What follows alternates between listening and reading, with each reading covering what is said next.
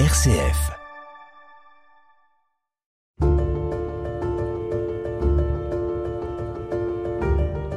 Bonjour, je m'appelle Véronique Alzieux et je suis journaliste à RCF. Quand on s'intéresse à l'histoire, on croise très vite l'histoire du christianisme et des personnages hors du commun. Après eux, quelque chose de fondamental avait changé. Je vous propose de rencontrer ces grandes figures dans une série de podcasts avec des spécialistes qui ont mené des travaux parfois de longue haleine et qui nous font découvrir la vie de ces chrétiens qui ont changé l'histoire.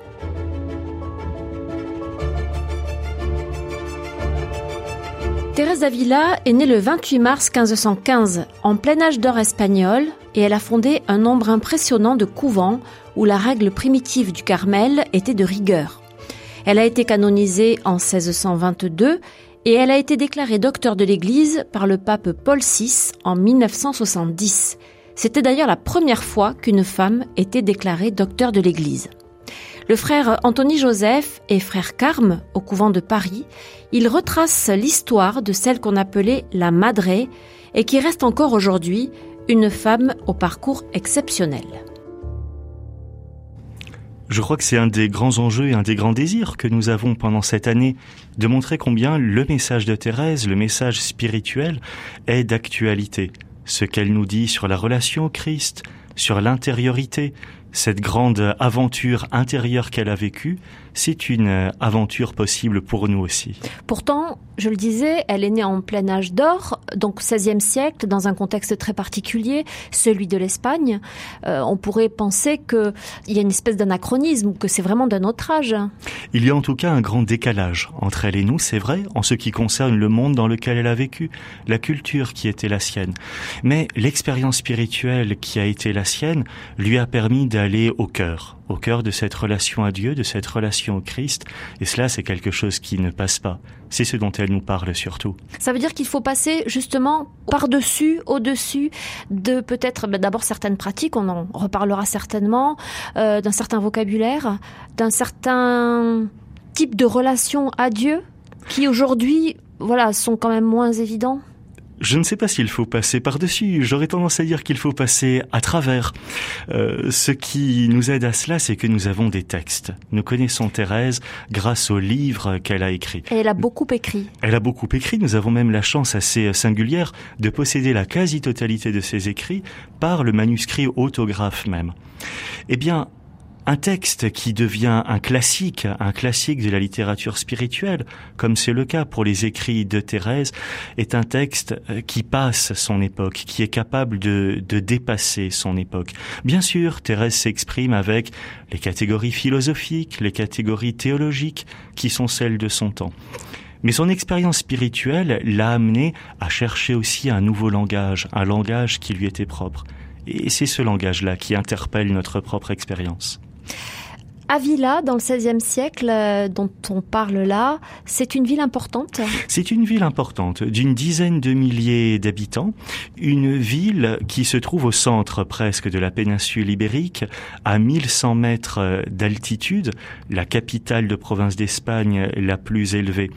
Avila des chevaliers, la cité euh, emmuraillée d'une grande beauté qui inspirera à Thérèse nombre de ses images, à commencer la plus marquante dans ses écrits, celle du château intérieur. Thérèse est née à Avila, mais sa famille n'était pas originaire d'Avila du côté de son père. il y a une histoire familiale euh, qui est importante et un peu lourde pour elle parce que c'est un héritage qui n'est pas facile, mais je vous laisse nous raconter. Le grand-père paternel était tolédan, marchand de tissus, et il était juif converti. C'était un converso, comme l'on dit. En 1485, il est réconcilié devant l'Inquisition de Tolède, ce qui signifie que, quoiqu'ayant reçu le baptême et la foi chrétienne, il était aurait-on tendance à dire, revenu à des pratiques juives? Peut-être considérait-il, comme les judéo-chrétiens des premiers siècles, qu'il était possible de concilier sa foi chrétienne avec certaines pratiques juives. Toujours est-il que, lorsque le tribunal de l'Inquisition s'installe à Tolède, il va, de son propre chef, se présenter aux inquisiteurs afin d'être réconcilié. Il est soumis à des processions humiliantes. Comme ça se faisait à l'époque. Hein. Comme cela se faisait à l'époque, à la fois pour euh, manifester la définitive conversion personnelle, et puis aussi, il faut le reconnaître, une véritable humiliation publique. Donc on, faisait euh, marcher les gens dans la rue? On les faisait marcher dans la rue, en procession, d'église en église, chaque vendredi, revêtus du San Benito un vêtement caractéristique, une sorte de bande de tissu recouvrant le corps à l'avant et à l'arrière, de couleur jaune, pour bien euh, manifester que ces personnes étaient publiquement stigmatisées. Vous pensez que c'est quelque chose qui a marqué Thérèse? Est-ce qu'elle avait conscience de cette histoire familiale? Son grand-père, après avoir été réconcilié, déménage à Avila, préfère quitter Tolède et s'installer à Avila. Il mariera euh, ses enfants, à commencer par le père de Thérèse, Alonso, avec des femmes de famille vieille chrétienne, comme l'on disait alors. Il est certain que Thérèse, avec euh, l'intelligence vive qui est la sienne, savait l'histoire qui était celle de sa famille. D'autant que un épisode se déroule alors qu'elle est petite fille. Son père et ses oncles vont devoir faire un procès qui concerne ces questions-là.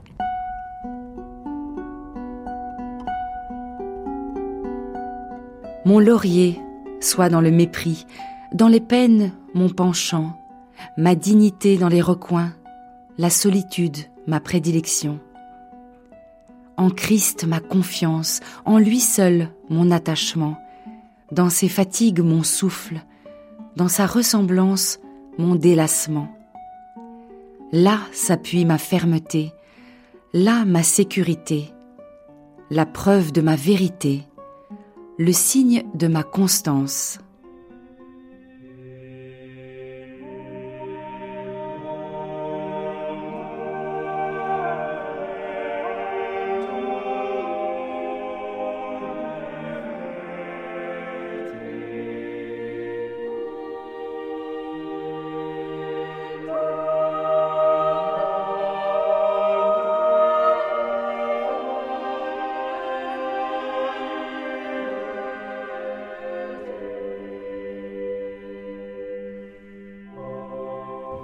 Ce procès, en quoi est-ce qu'il va être marquant pour elle? Le procès porte sur le fait que un impôt foncier est demandé au père et aux oncles de Thérèse. Or, les personnes qui sont hidalgos, qui sont pures de sang, comme l'on dit sur, selon une affreuse expression de cette euh, époque, ne payent pas cet impôt foncier. Le père et les oncles vont donc faire un procès pour démontrer qu'ils ont cette, entre guillemets, pureté de sang. Or, nous savons, ils savaient bien qu'ils ne l'ont pas. Euh, des faux témoins vont être appelés. Du moins, le procès va être arrangé. Peut-être que cela est trop fort de dire faux témoins. Enfin, la hidalguilla, les lettres reconnaissant cette hidalguilla, est accordée à la famille. Cela, en tout cas, compte tribu à enfouir sous le boisseau cette ascendance dont on ne parle pas. Thérèse ne parle dans aucun de ses écrits de cela. Mais il y a des choses que l'on peut lire entre les lignes. Par exemple, dans le livre de ses fondations, alors qu'elle rend grâce à Dieu d'avoir lui-même réalisé de sa propre main toutes ces fondations, réalisées par la main puissante et non pas par la main puissante de Dieu et non pas par la main des hommes, écrit Thérèse, elle ajoute Voyez mes filles, croirez-vous que l'on m'honore parce que je suis d'un sang illustre Et non, certes pas? Comment faut-il interpréter cette parole? En tout cas, on aura noté que l'histoire de Thérèse d'Avila se situe au moment où l'Inquisition sévit en Espagne et que c'est en fond, hein, tout le temps. En 1559, l'inquisiteur Valdès, effectivement, promulgue un index de livres. En particulier, les livres de spiritualité écrits en castillan sont interdits. Pour Thérèse, c'est un véritable drame car sa nourriture spirituelle lui est enlevée. Cependant, il faut remarquer qu'en 1559, Thérèse a 44 ans, sa formation humaine spirituelle est déjà bien avancée, on pourrait dire achevée. Elle va entrer, elle est déjà entrée, elle va entrer toujours plus dans la grande période mystique de son itinéraire. Et justement, clin d'œil de la Providence. Cet index de Valdès en 1559 va être pour Thérèse l'occasion de recevoir une grande grâce de la part de Dieu. Alors qu'elle se désole de ne plus pouvoir lire des livres de spiritualité en castillan, le Seigneur Jésus se manifeste à elle dans une vision et lui dit ⁇ Ne crains pas, je te donnerai un livre vivant. Ce livre vivant, c'est celui de son humanité, de l'humanité du Christ, qui va si souvent se manifester à elle. Revenons à son histoire familiale. Onze enfants dans la famille de Thérèse Douze enfants précisément. enfants. Nous étions euh, neuf euh, garçons et trois filles, comme elle dit dans le livre de la vie. Elle perd sa maman alors qu'elle a 14 euh, ans Oui. Ça, c'est une première grande épreuve pour elle. Oui, sa maman a à peine 33 ans alors qu'elle meurt. Et bien sûr, pour Thérèse, c'est une grande épreuve au niveau humain, cela a aiguisé la conscience de Thérèse sur la condition réelle de la femme à son époque elle a hérité du goût pour les romans de chevalerie de sa maman. Et c'était assez mal vu à ce moment-là. C'était assez mal vu, surtout par son père. Sa mère, effectivement, était une grande amatrice de romans de chevalerie. Cela nous montre le grand niveau culturel qui régnait dans la, famille, de Thérèse. En tout cas, elle se cache pour lire. Thérèse se cache de son père. Thérèse se cache de son père pour euh, lire ses livres, ses romans de chevalerie. On dit également, même si l'on n'en a pas gardé de traces tangibles, qu'elle aurait écrit un petit roman euh, de chevalerie avec la complicité de l'un de ses frères. En 1523, la jeune Thérèse fugue avec son frère Rodrigo, qu'elle entraîne avec elle, parce qu'elle désire le martyr. Pourquoi ce martyr? Parce qu'elle désire voir Dieu.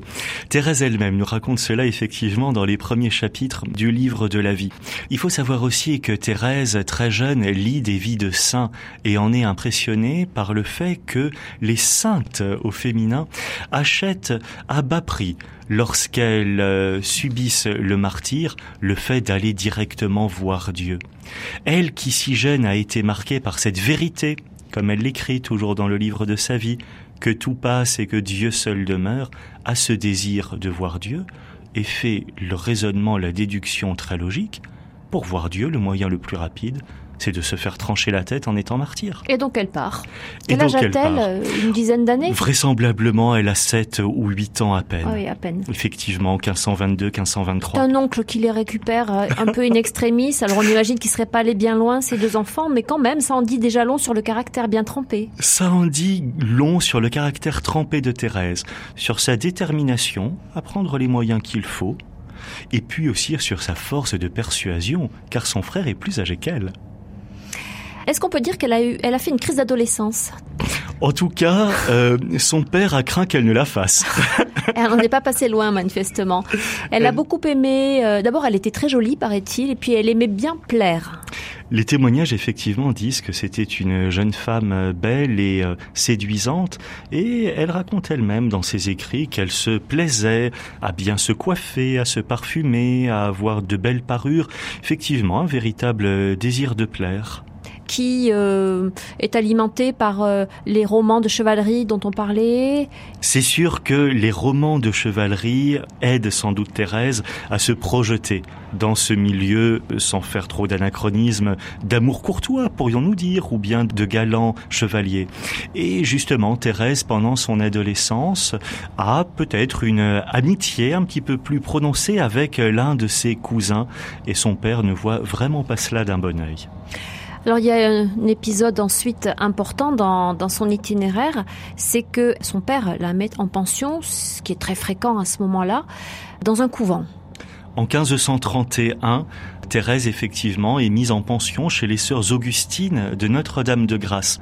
Thérèse est fortement impressionnée par l'une de ses maîtresses, une religieuse augustine qui avait le soin des pensionnaires laïcs comme Thérèse, et qui lui raconte son propre itinéraire spirituel, son propre cheminement de vocation. Thérèse est sans doute marquée aussi par le fait que ces religieuses vivent dans un climat euh, fraternel, même si euh, elle trouve que certaines pénitences des religieuses sont un petit peu excessives et qu'elle ne se sent vraiment pas attirée par cela. Toujours est-il que, à cette époque, la jeune Thérèse est, comme elle le dit dans le livre de la vie, enemigissima de sermonja extrêmement ennemie de l'idée d'être moniale. Elle veut se marier? On ne sait pas ah, trop? Toute la difficulté est là.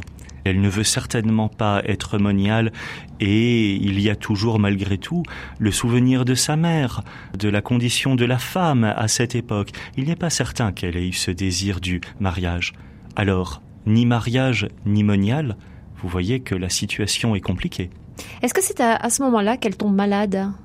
De fait, Thérèse va commencer à avoir des problèmes de santé euh, au pensionnat et c'est pour cela que, à peine plus d'un an après y être entrée, il faut qu'elle en sorte.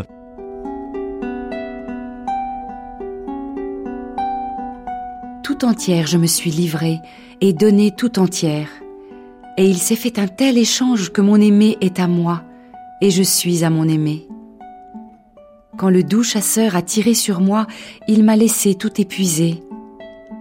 Dans les bras de l'amour, mon âme s'est laissée tomber, et trouvant une vie nouvelle, il s'est fait un tel échange que mon aimé est à moi et je suis à mon aimé.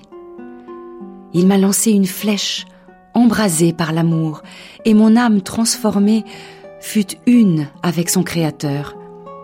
Je ne veux plus d'autre amour, puisqu'à mon Dieu je me suis livrée. Oui, mon aimé est à moi, et je suis à mon aimé.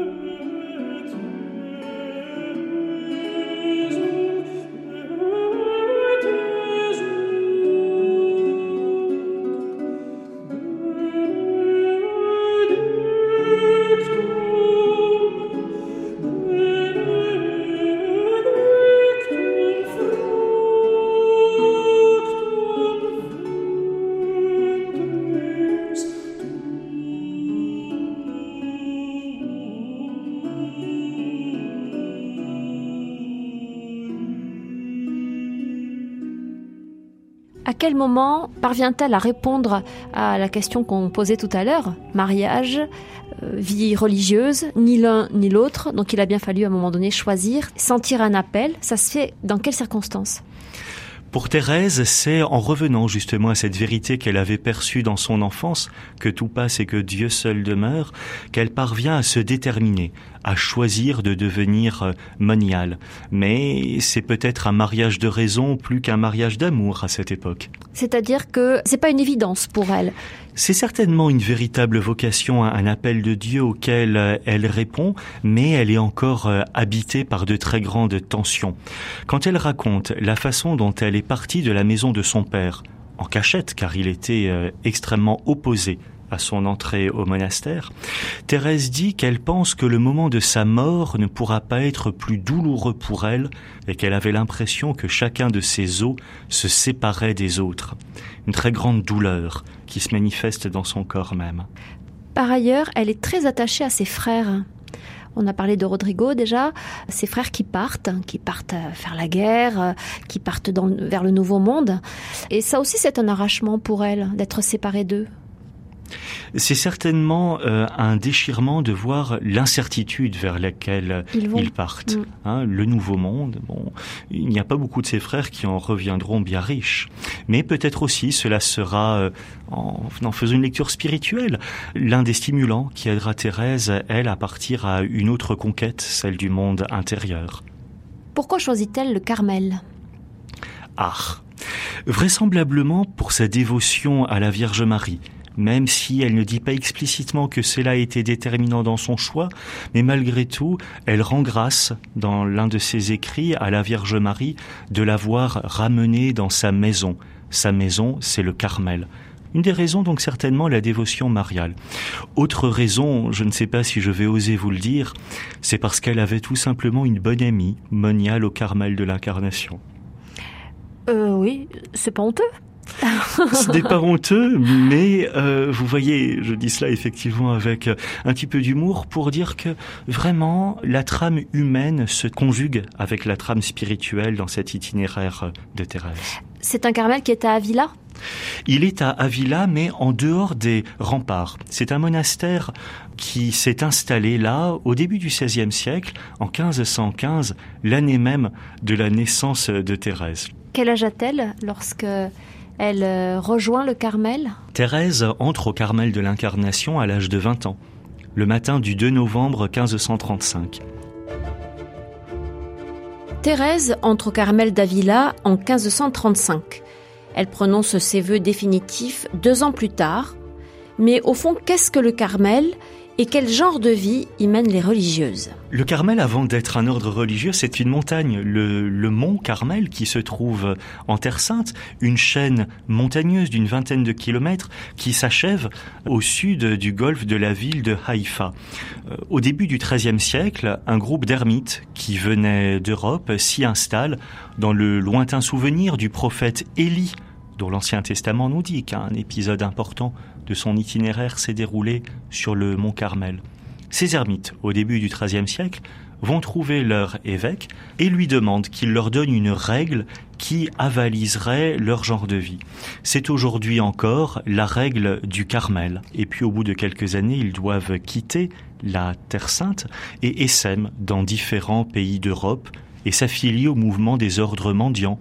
Les carmes deviennent alors pour le dire avec nos mots d'aujourd'hui, des religieux de vie apostolique. Ils s'installent entre autres en Espagne, bien sûr. Entre autres euh, en Espagne, effectivement, dans un nombre important de, de pays d'Europe.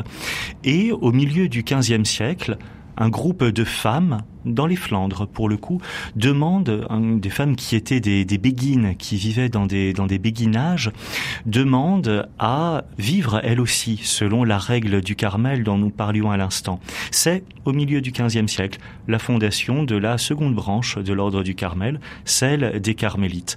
Ordre qui comporte trois branches, les frères religieux, les sœurs moniales, ainsi que les laïcs, ce que l'on appelait les tiers ordres au Moyen Âge.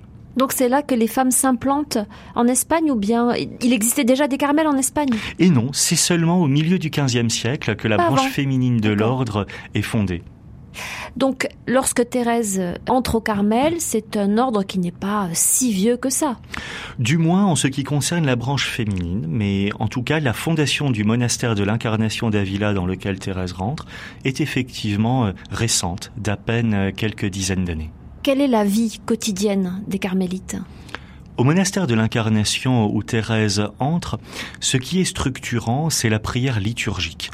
Euh, d'ailleurs, Thérèse raconte avec humour combien elle était terrorisée face aux grands psautiers ou bien quand dans des cérémonies un peu solennelles, elle ne savait pas très bien à quel moment il fallait chanter ou lire tel ou tel verset.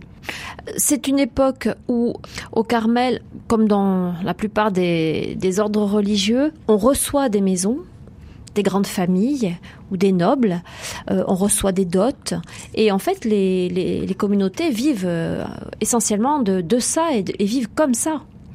C'est vrai que par exemple concrètement au monastère de l'Incarnation, les sœurs vivaient des dots qui avaient été apportées et puis également des revenus de certaines propriétés foncières dont le bénéfice revenait au monastère. Malgré tout, cela ne suffisait pas pour nourrir les sœurs, d'autant qu'elles étaient en très grand nombre, plusieurs dizaines déjà lorsque Thérèse y entre. De son vivant, du vivant de Thérèse, les sœurs au monastère de l'Incarnation seront plus de 100, 150. Est-ce que les communautés religieuses, et en particulier le Carmel, sont touchées, disons, par euh, les mondanités? Ou bien euh, ce sont des femmes qui euh, se protègent de cette vie mondaine qui accourt notamment à Villa comme dans la plupart des grandes villes d'Espagne? À ce sujet-là, la difficulté au monastère de l'Incarnation, c'est que des jeunes filles peuvent y être admises comme pensionnaires. Aussi, euh, le recueillement démonial n'est peut-être pas favorisé à cause de cela. Également, Thérèse fustigera dans ses écrits les parloirs mondains auxquels elle s'est soumise à une certaine. Elle, elle a le sentiment de, de, perdre un temps fou. Et où elle se rendra compte après coup qu'elle a perdu un temps fou, mais il faut bien reconnaître qu'elle y trouve beaucoup de goût, car elle se complaît d'une certaine façon dans le regard des autres qui viennent écouter cette jeune moniale qui parle si bien, qui parle si bien en tout bien tout honneur des choses de Dieu. Mais Thérèse se rend compte que ce qu'elle recherche, c'est peut-être ce plaisir de se sentir aimée. Ces parloirs mondains, cela permet aussi au monastère d'avoir des bienfaiteurs qui vont le soutenir économiquement.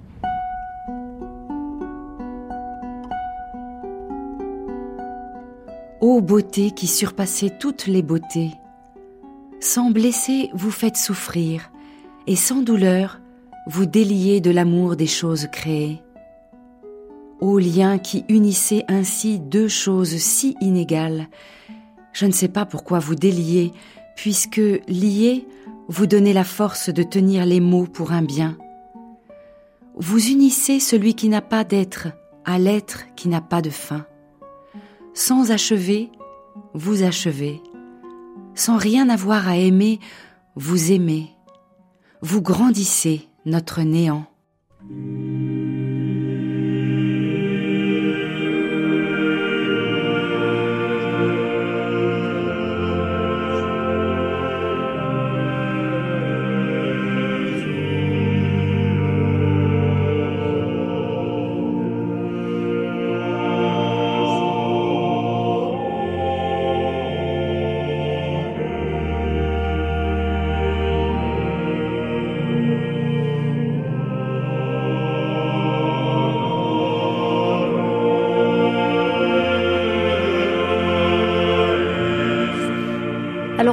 D'un premier accroc de santé euh, lorsqu'elle était jeune fille et qu'elle était pensionnaire euh, déjà dans un, un, couvent.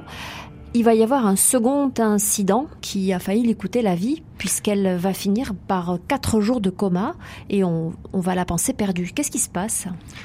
À l'automne 1538, alors que Thérèse est entrée au monastère il y a à peine trois ans, elle a une grave crise de santé, un épuisement physique et psychique qui fait que son père désire l'emmener chez une guérisseuse à Becedas, dans un village non loin d'Avila.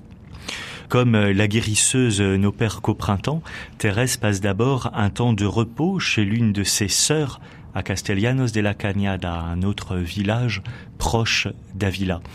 Malheureusement, le traitement de choc que la guérisseuse lui infligera au printemps la laissera plus malade qu'elle n'y était arrivée. Elle est ramenée à Avila et elle est au bord de la mort, au sens propre comme au sens figuré. Car au mois d'août 1539, elle connaît quatre jours de coma, on la croit morte à tel point que l'on creuse sa tombe au monastère de l'Incarnation. Puis elle se réveille. Puis elle se étonnamment. Elle J'ose pas dire miraculeusement puisque nous parlons d'histoire. elle se réveille étonnamment. Voilà, on peut être étonné par les miracles. Je vous taquine. Euh, elle se réveille étonnamment grâce à l'opiniâtreté de son père qui refuse que l'on mette en terre sa fille chérie qui pourtant, selon tous les signes médicaux, semble avoir euh, trépassé.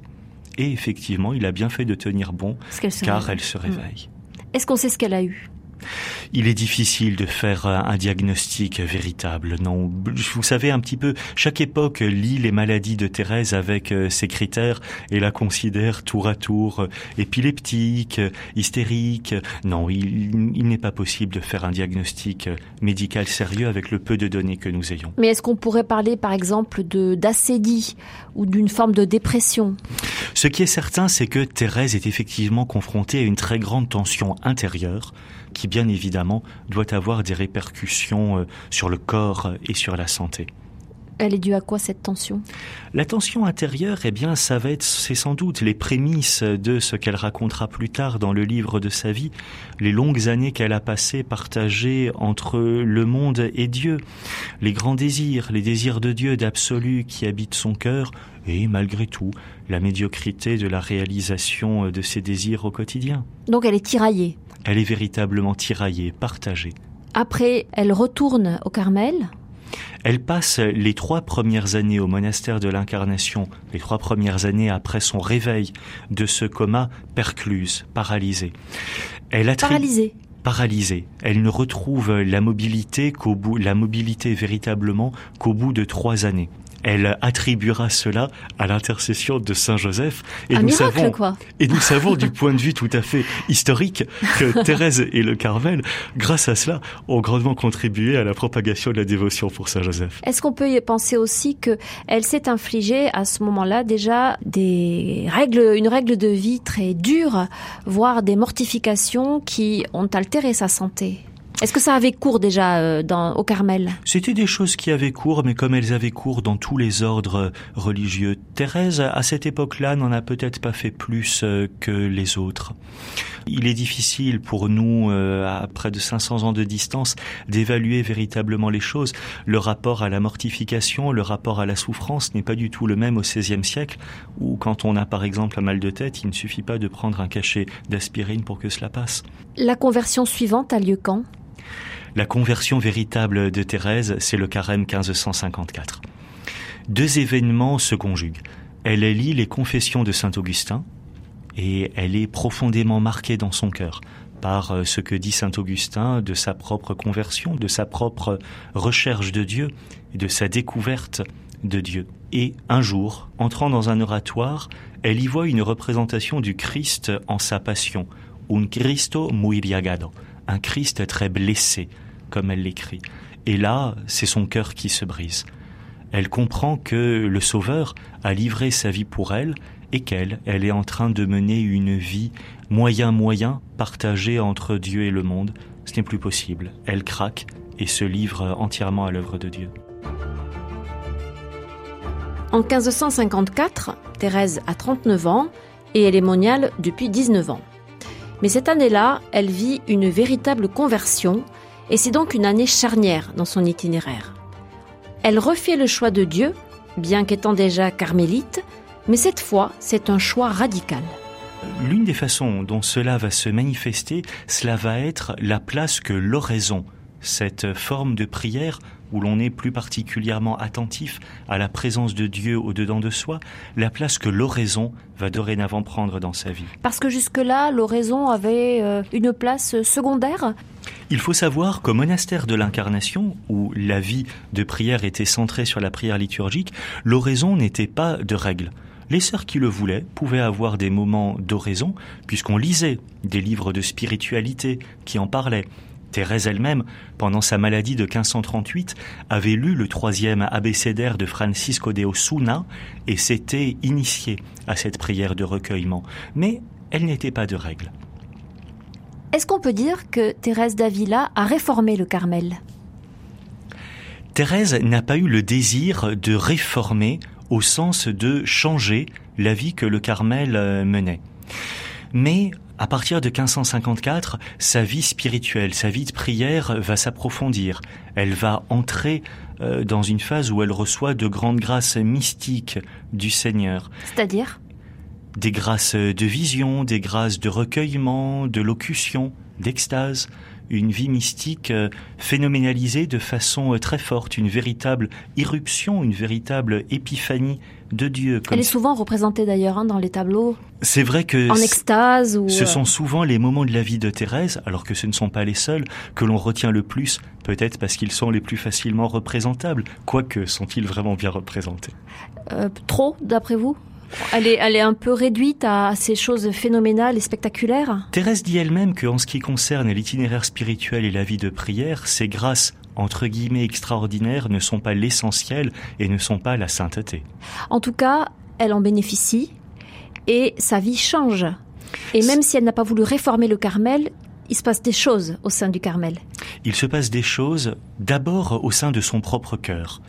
Ensuite, au sein d'un groupe de monial, d'un groupe d'amis qui portent les mêmes désirs, les mêmes aspirations que Thérèse, donner une place centrale à l'oraison, à cette prière intérieure. Et c'est ce désir-là qui va conduire Thérèse à fonder un nouveau Carmel. En 1662 le 24 août 1562, pardon. Le 24 août 1562, Thérèse fonde le monastère de Saint-Joseph d'Avila, premier monastère de carmélites déchaussés. Est-ce que on comprend son projet ou bien elle est considérée comme euh, un peu illuminée par le reste de la communauté ou de la congrégation? Au sein du monastère de l'Incarnation, évidemment, les oppositions sont fortes. Elle joue à la sainte elle n'a pas été capable de vivre sérieusement ce que nous vivons chez nous, et maintenant elle veut faire la leçon en fondant un monastère plus austère, etc., etc. Parce que c'est un retour à ce qu'on appelle la règle primitive du Carmel. Il est vrai que, en ce qui concerne la règle, Thérèse va revenir à la règle primitive, celle qui avait été donnée aux premiers ermites sur le mont Carmel au début du XIIIe siècle et qui avait été adouci sur certains points. Mais surtout, Thérèse va créer, fonder un monastère d'un nouveau genre où la vie tout entière sera organisée de façon à faciliter le recueillement, la vie d'oraison au service de l'Église et du monde. Ça veut dire qu'il faut éliminer un certain nombre d'autres activités? En tout cas, il faut inaugurer un nouveau style de vie. Pour Thérèse, cela va être caractérisé par exemple par le fait que la communauté à Saint-Joseph, monastère des Carmélites des Chaussées, la communauté sera en petit nombre, pas plus de 13, dit Thérèse d'abord, puis elle acceptera que l'on aille jusqu'à 20. Un petit nombre pour que chacune puisse se connaître, s'entraider fraternellement, dans un monastère où l'on est 150, ce n'est tout simplement pas possible. Un certain retrait du monde aussi, ce que l'on appelle la clôture, non pas pour fuir le monde dans le mauvais sens du terme, mais pour préserver un espace de liberté où ces femmes vont pouvoir mener la vie qu'elles désirent. Il n'y a pas de dégoût du monde? Il n'y a pas chez Thérèse de dégoût du monde et je crois que cela se voit euh, par l'orientation apostolique et missionnaire qu'elle va donner à sa fondation. Dans ce nouveau Carmel, elle va instituer qu'il y ait deux heures quotidiennes d'oraison silencieuse. L'oraison, cette prière intérieure, devient de règle à Saint-Joseph d'Avila. Mais c'est une prière à laquelle Thérèse donne une orientation apostolique. On prie pour prendre en charge les intentions de l'Église et du monde.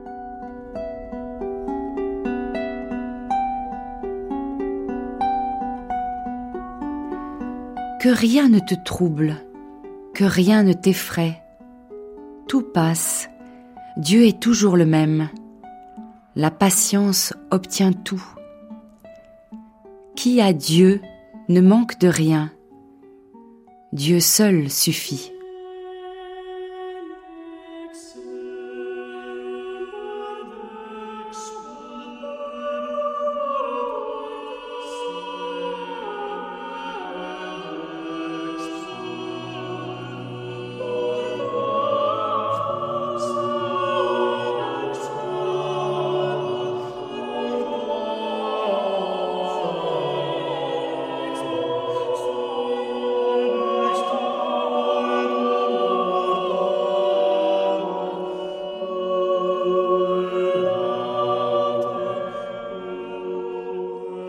Vous avez dit carme déchaussé, carmélite déchaussé. Ça veut dire sans chaussures. Thérèse n'a pas inventé ce signe d'être déchaussée. Vous savez, au XVIe siècle, l'Église est traversée par de, nombreux mouvements de réforme, et notamment chez les franciscains, dans l'ordre de Saint François, il y a de nombreuses réformes. Et Thérèse a connu Saint Pierre d'Alcantara, qui avait euh, réformé une branche franciscaine. Elle a été en lien également avec des collettines qui ont fondé à Madrid et que l'on appelait les déchaussées royales, las descalzas reales. Eh bien, ce signe qui était notamment chez Saint Pierre d'Alcantara un signe de réforme, de rigueur, d'austérité, Thérèse va l'adopter en tant que signe de renouveau, de pauvreté. Déchaussé, cela veut dire pieds nus. Pour Thérèse, cela voudra surtout signifier le passage à des sandales, car vous savez, euh, Thérèse, on parle parfois d'humanisme thérésien. Elle n'est vraiment pas euh, partisane de l'austérité pour l'austérité. Elle va prendre ce signe de, simplicité, de dépouillement. Ceci pardon, elles vivent quand même euh, une, une pauvreté assez rigoureuse. Une pauvreté réelle, mais une pauvreté choisie, une pauvreté évangélique. Au monastère de l'Incarnation, certaines sœurs, je dis certaines car il y avait malheureusement des inégalités sociales qui se reproduisaient à l'intérieur du monastère, certaines sœurs vivaient, déjà pauvrement, mais elles subissaient cette pauvreté. Thérèse, elle, va choisir la pauvreté à Saint-Joseph d'Avila, mais cela ne va pas être tant une occasion d'austérité qu'une occasion de se confier à la providence de Dieu les sœurs seront nourries, les sœurs recevront les, revenus que des bienfaiteurs voudront bien leur donner. Medina del Campo, Valladolid, Tolède, Salamanque, voilà quelques-unes des villes où elle fonde une nouvelle communauté, un nouveau couvent. Ce sont des villes importantes, parfois avec des universités. Ce sont des villes où on lui donne des maisons souvent en très mauvais état, euh, mais quand même on les leur donne et euh, ces maisons se remplissent. Il y a des vocations et elle attire cette femme? Elle a un véritable charisme de fondatrice et de mère spirituelle. Pourtant, elle aurait volontiers fini sa vie à Saint-Joseph d'Avila. Mais le père général des Carmes, en visite à Avila en 1567, donne à Thérèse de très larges patentes, des permissions signées, écrites, pour qu'elle puisse fonder, lui dit-il, autant de monastères qu'elle a de cheveux sur la tête. Et comme justement à cette époque grandissait dans son cœur le désir de faire encore plus pour l'Église et pour le Seigneur, à cause des guerres de religion en France, à cause, selon le langage de son époque, des millions d'âmes qui se perdaient aux Indes d'Amérique, Thérèse voit dans cette visite et ces permissions du Père général le signe providentiel qui va la lancer dans la grande aventure des fondations les vingt dernières années de sa vie. C'est-à-dire que ça prend encore une autre tournure euh, et que les fondations se multiplient? Jusqu'à sa mort, Thérèse aura fondé au total 17 monastères de carmélites déchaussés et elle aura entraîné dans son sillage les carmes dans un même mouvement de renouveau par l'entremise de Saint Jean de la Croix. Qui est indissociable de Thérèse d'Avila. Quels sont leurs liens? En 1567, Thérèse fonde son deuxième Carmel, le Carmel de Medina del Campo. Elle rencontre alors un jeune carme, à peine âgé de 25 ans, le frère Jean de Saint-Mathias, dont on lui dit beaucoup de bien, si ce n'est qu'il traverse, dirions-nous aujourd'hui, une crise vocationnelle, car voilà, il ne se sent pas tout à fait euh, à sa place, en particulier la formation universitaire qu'il reçoit à Salamanque lui semble trop desséchante et trop coupée de la vie spirituelle. Thérèse, qui a reçu à peine quelques mois auparavant des permissions du Père général pour fonder des couvents de carmes des vous vous rendez compte, une femme reçoit la permission de fonder des couvents de religieux. Thérèse est à la recherche d'hommes qui pourront entrer dans ce projet. Le jeune Jean de Saint-Mathias, le futur Jean de la Croix, est l'homme providentiel qu'elle rencontre en 1568 dans un pauvre hameau de Castille, à Duruelo. Jean fonde le premier couvent de Carmes des Chaussées. Thérèse d'Avila est la fondatrice d'un ordre des carmes déchaussés pour les hommes, ce qui n'est pas banal au XVIe siècle.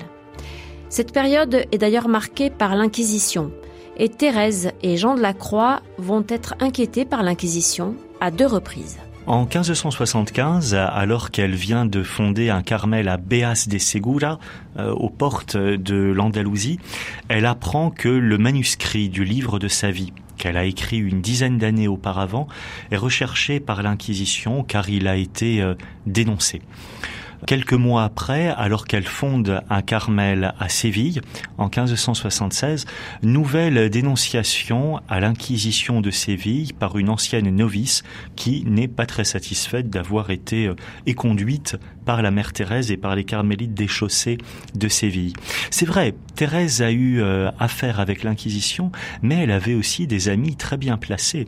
Et vous voyez, l'été 1575, euh, l'un des plus grands théologiens de son temps, le frère Domingo Bagnes, dominicain, ami de Thérèse, approuve très officiellement le livre de la vie. Elle sait aussi, tout au long de sa vie d'ailleurs, chercher les bons appuis au bon endroit. Elle a un réseau humain, amical, ecclésial d'une richesse extraordinaire. Justement, lorsqu'elle est dénoncée à l'Inquisition de Séville, elle doit écrire une relation écrite de sa façon de prier et également de ses activités. Elle prend soin de faire la liste des nombreux confesseurs dominicains et jésuites qu'elle a eu l'occasion de consulter. Ils sont plus d'une vingtaine. Et on sait très bien que les dominicains, notamment, sont les principaux acteurs de l'Inquisition. Parmi les théologiens de l'Inquisition, bien sûr, les plus savants sont présents, donc il y a des consulteurs de l'Inquisition dominicains et euh, jésuites. Mais Saint Jean de la Croix, lui, est emprisonné. Saint Jean de la Croix est emprisonné malheureusement par des conflits euh, internes. Au fur et à mesure que le mouvement de renouveau initié par Thérèse et Jean se poursuit, l'attention grandit au sein de l'ordre du Carmel. Également, euh, Thérèse et Jean, le renouveau des carmes carmélites des chaussées, sont pris entre le fer et l'enclume des mouvements de réforme promus par le roi Philippe II ou bien par le Saint-Siège.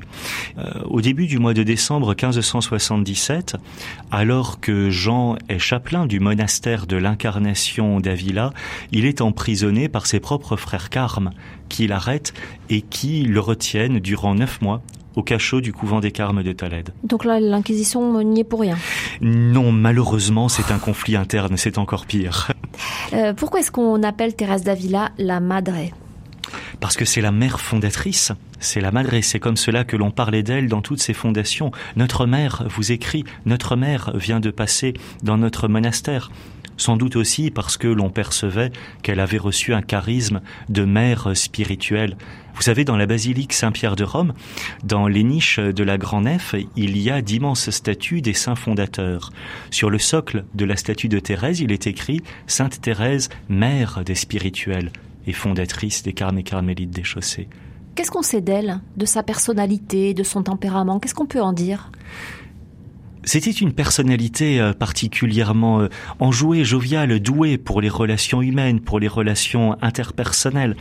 Et c'est, je crois, quelque chose de très euh, riche et de très parlant pour nous. C'est justement ce talent qui est le sien, ce talent pour les relations, qu'elle a su mettre en œuvre aussi pour entrer en conversation, en relation avec rien moins que Dieu lui-même, et aussi pour tisser ce si riche réseau de relations tout au long de l'aventure des fondations. Mais pour euh, mener l'œuvre qu'elle a menée, est-ce que c'était un fort tempérament, une maîtresse femme, ou bien est-ce que c'était quelqu'un qui avait aussi beaucoup de, douceur? Est-ce qu'elle était colérique? C'est un fort tempérament, c'est une maîtresse femme. Euh, elle dit, c'est une parole qu'on lui prête. Teresa et un sou, cela ne vaut rien. Mais Teresa, un sou et Dieu, cela fait tout. C'est surtout une femme profondément euh, appuyée sur sa confiance euh, en la providence de Dieu. Je, je ne crois pas que l'on ait gardé comme souvenir d'elle qu'elle pouvait être colérique. Une femme forte, oui, cela c'est certain. Quand nous lisons ses lettres, il est frappant de voir combien alterne à la fois son attention très chaleureuse pour les personnes et aussi combien elle ne transige pas elle ne laisse pas passer d'imperfection. Elle sait euh, reprendre une prière qui ne voit pas plus loin que le bout de son nez et que le bien de son petit monastère au lieu de penser au bien de toute la communauté. Sa réputation euh, la précède, dépasse euh, euh, les limites de la Castille, voire de l'Espagne, même de son vivant, ou il faut attendre qu'elle meure pour qu'elle finisse par être connue un peu partout? Dans l'une de ses lettres, alors qu'elle se trouve en Andalousie, elle écrit à une personne qui se trouve en Castille J'appréhende de revenir en Castille, de peur que cette tour de vent ne tombe sur moi et ne m'écrase. Cette tour de vent, c'est précisément sa réputation de sainteté. Déjà de son vivant, Thérèse a une véritable réputation de, de sainteté. Les derniers voyages de fondation qu'elle effectue sont des véritables voyages triomphaux, car euh, on vient rencontrer la sainte. À Villanueva de la Jara, euh, il en est ainsi dans d'autres fondations encore. Elle est thaumaturge il se passe des choses sur son passage. Il y a effectivement des grâces, des guérisons, oui, qui se produisent sur son passage. Et elle meurt en 1582. La nuit la plus longue de l'histoire. Pourquoi? Thérèse meurt dans la nuit du 4 au 15 octobre. Ce n'est pas une boutade. Thérèse meurt le soir du 4 octobre et c'est cette nuit-là que la réforme du calendrier grégorien entre en vigueur en Espagne. Il faut supprimer 11 jours au calendrier pour rattraper la course du soleil. Le lendemain est le 15 octobre.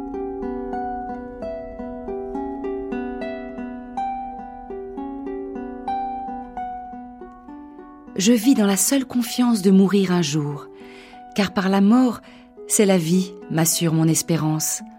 Mort où l'on gagne la vie, ne tarde pas, je t'attends, car je meurs de ne pas mourir. Vois comme l'amour est fort, ô vie, ne me sois pas à charge. Vois, il ne me reste plus qu'à te perdre pour te gagner. Qu'elle vienne la douce mort, qu'elle vienne vite la douce mort, car je meurs de ne pas mourir. Cette vie de là-haut est la vie véritable, jusqu'à la mort de cette vie d'ici. Tant que l'on vit, on n'en jouit pas. Ô mort, ne te dérobe pas, que je vive puisque déjà je meurs, car je meurs de ne pas mourir. Ô vie, que puis-je donner à mon Dieu qui vit en moi pour mériter de le goûter, si ce n'est de te perdre toi? Je désire tellement mon aimé que je meurs de ne pas mourir.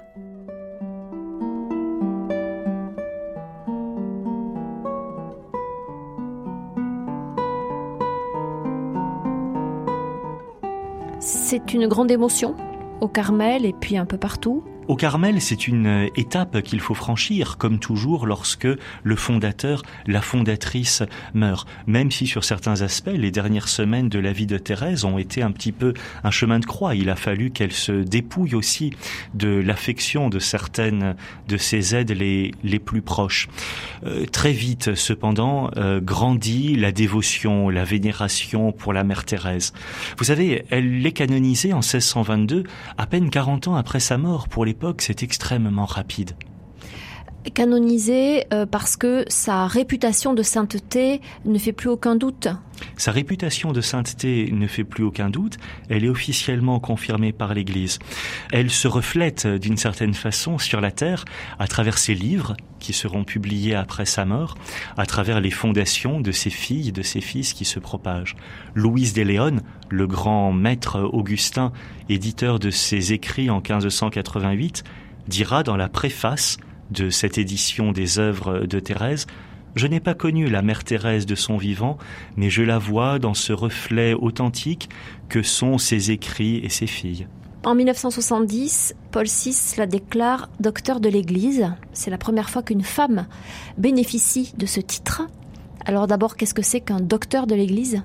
Un docteur de l'Église, c'est un saint, une sainte, dont l'Église reconnaît que les écrits contiennent un enseignement particulièrement pertinent et qui vaut la peine d'être présenté à toute l'Église sur un sujet particulier. Thérèse est la docteure de la prière, de l'oraison. Et pour ça, on s'appuie encore une fois sur ses écrits, sur les textes qu'elle a laissés et oui, sur le livre de sa vie, sur le château intérieur, le chemin de perfection, où elle montre combien elle est une véritable maîtresse de vie spirituelle, une véritable pédagogue de la prière avec un style d'une puissance euh, impressionnante. Il y a un véritable lyrisme, effectivement, dans les textes de Thérèse. On sent que ce qu'elle écrit jaillit du plus profond de, de son cœur. C'est aussi un langage qu'elle a élaboré petit à petit. Cela a été pour elle aussi une véritable expérience spirituelle de trouver les mots pour exprimer ce qu'elle vivait. Pour conclure, aujourd'hui, les carmes et les carmélites se sentent euh, directement héritiers de Thérèse d'Avila et euh, de sa spiritualité, ou bien euh, presque 500 ans ont passé et ma foi, de l'eau a coulé sous les ponts. De l'eau a certes coulé sur les sous les pots, mais il n'empêche que oui, et bien évidemment, grâce à Dieu, nous nous sentons euh, héritiers, j'oserais dire responsables. Euh, c'est notre mère fondatrice, c'est la, la fondatrice de l'ordre. Mais bien évidemment, nous ne sommes pas des répétiteurs de Thérèse. Nous nous efforçons de vivre quelque chose de l'expérience euh, dont elle nous parle, de cette expérience intérieure, de la rencontre de Dieu, de la vie fraternelle en communauté, au service de l'Église et du monde, et comme elle, nous essayons d'être à l'écoute des nécessités de l'Église et du monde d'aujourd'hui pour y répondre dans l'esprit qui fut le sien. Vous venez d'écouter Ces chrétiens qui ont changé l'histoire, un podcast produit par RCF qui vous propose pendant le carême de redécouvrir le parcours hors norme de grandes figures chrétiennes. Les épisodes sont disponibles sur notre site rcf.fr et sur toutes les plateformes tous les mercredis à 7h. Pour nous aider à faire connaître le podcast, n'hésitez pas à laisser votre avis, à le commenter et à le partager. Bonne écoute et à bientôt